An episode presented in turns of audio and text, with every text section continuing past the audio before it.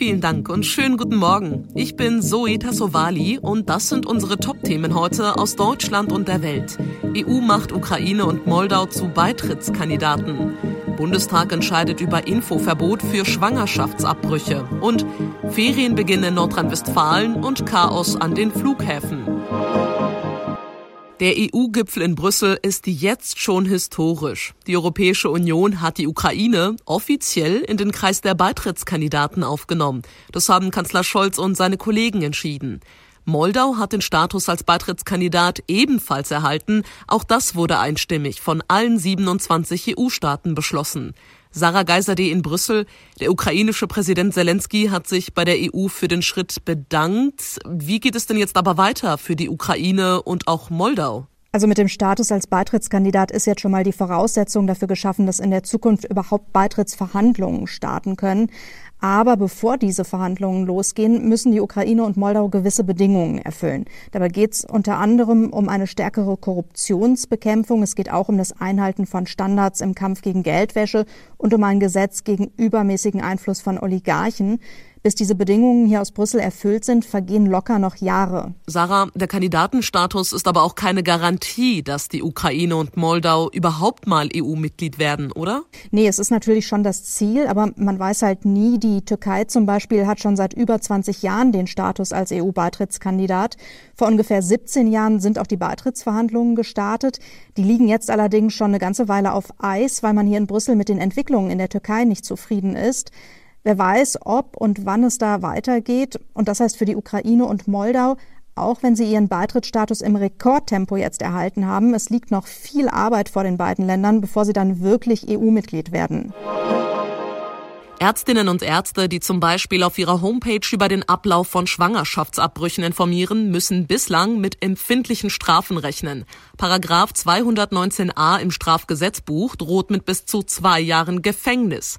Die Ampelkoalition will diesen Paragraphen streichen. Heute stimmt der Bundestag darüber ab. Wer als Schwangere über einen Abbruch nachdenkt, findet durchaus Infos zu den verschiedenen Methoden und den Risiken im Netz, doch nicht auf den Webseiten von Frauenärztinnen oder Gynäkologiepraxen. Zu detaillierte Informationen dort werden bislang als Werbung für eine Abtreibung verstanden. Doch nicht jede Frau will bei einer womöglich ungewollten Schwangerschaft zu ihrem angestammten Arzt gehen und mit ihm über einen Abbruch sprechen. Neutrale Informationen auf Praxisseiten und auch Hinweise, dass man Abtreibungen durchführt, würden da helfen. Lea Matschulat, Berlin. Jeder von uns hat das bestimmt schon mindestens einmal erlebt. Der Start in den Urlaub ist meist mit Stress verbunden. Viel Stress. Doch in diesem Jahr dürfte es besonders schlimm werden. Denn wer mit dem Flugzeug in den Urlaub will, muss wegen des Personalmangels an den Airports mit stundenlangen Wartezeiten rechnen. Der Ferienstart im bevölkerungsreichsten Bundesland NRW heute dürfte einen Vorgeschmack darauf geben, was viele Reisende in diesem Sommer erwartet. Thomas Bremser, es ist ja schon jetzt sehr viel los an den Flughäfen, auch in Düsseldorf. Wie sieht die Lage dort aus? Ja, teilweise schon sehr chaotisch. Wir sehen da Videos mit langen, langen Schlangen. Passagiere drängeln sich vor beim Check-in, weil ihr Flieger bald geht. Die Bundespolizei musste hin und wieder eingreifen. So richtig Urlaubsstimmung kam auch bei Emrula Kilic nicht auf, der mit Frau, Kind und Baby lange am Airport warten musste. Wir stehen hier seit fast vier Stunden. Normalerweise müsste man sowas vorher wissen. Hier, hier waren schon auch vorhin Palaver ohne Ende, weil die Nerven einfach blank sind. Das kann ich verstehen. Ja, einige haben echte Sorgen gehabt, dass sie ihren Flieger verpassen. Woran liegt es denn, dass jetzt zum Start in die Sommerferien die Lage so chaotisch ist teilweise? Es gibt zu wenig Personal, ob beim Security-Check, beim Check-in oder der Gepäckabfertigung, eigentlich überall. Viele wurden während der Corona-Zeit entlassen. Dazu kommt, dass sich viele derzeit krank gemeldet haben, oft auch wegen Corona. Und das eben zu einer Zeit, in der so viele Menschen fliegen wollen. Am Airport in Düsseldorf soll eine zweite Sicherheitsfirma helfen, die Passagiere schneller abzufertigen und auch Studentinnen und Studenten sollen aushelfen.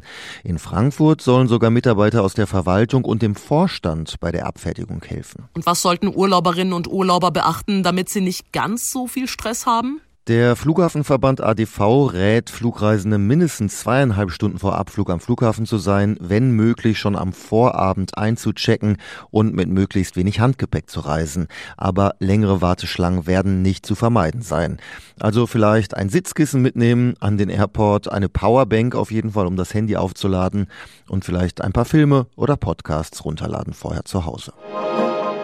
Und wo wir schon beim Thema Urlaub sind, heute geht unsere Sommerserie zu Ende. Wir haben in den letzten Folgen dieses Podcasts kuriose Urlaubstipps auf Spanien, Griechenland, Italien und Thailand bekommen. Und heute wollen wir ein bisschen mehr über Frankreich erfahren. Dorothea Finkbeiner, gibt's besondere, vielleicht schräge Sommer- oder Urlaubstrends dieses Jahr bei euch? Also der Trend nach Corona hier ist mit der ganzen Familie, einschließlich Oma, Tante, Cousin und Hund, ab in den Süden, in ein großes Ferienhaus in der Provence. Tagsüber im Mittelmeer baden, auf den Märkten Lavendelseife kaufen und abends zum Apero mit Oliventapenade und Roséwein unter Platanen sitzen. Oder man schippert mit einem gemieteten Hausboot durch die vielen Kanäle und Flüsse in der Provence. Dafür muss man auch kein Seebär sein. Es gibt eine ausführliche Einführung und dann kann es auch schon losgehen. Wie sieht's mit besonders ungewöhnlichen Unterkünften aus? Fällt dir da was ein?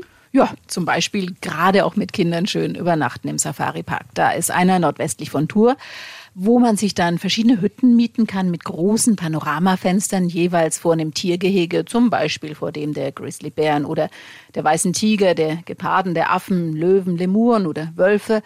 Wobei man natürlich schon auch Geduld mitbringen muss, denn die Tiere haben, für sie zum Glück, große Terrains und liegen nicht zwangsläufig immer vorm Fenster rum. Und hast du noch ein paar Tipps? Also mal was völlig anderes als Urlaub am Strand oder in den Bergen? Irgendwelche besonderen Urlaubserlebnisse?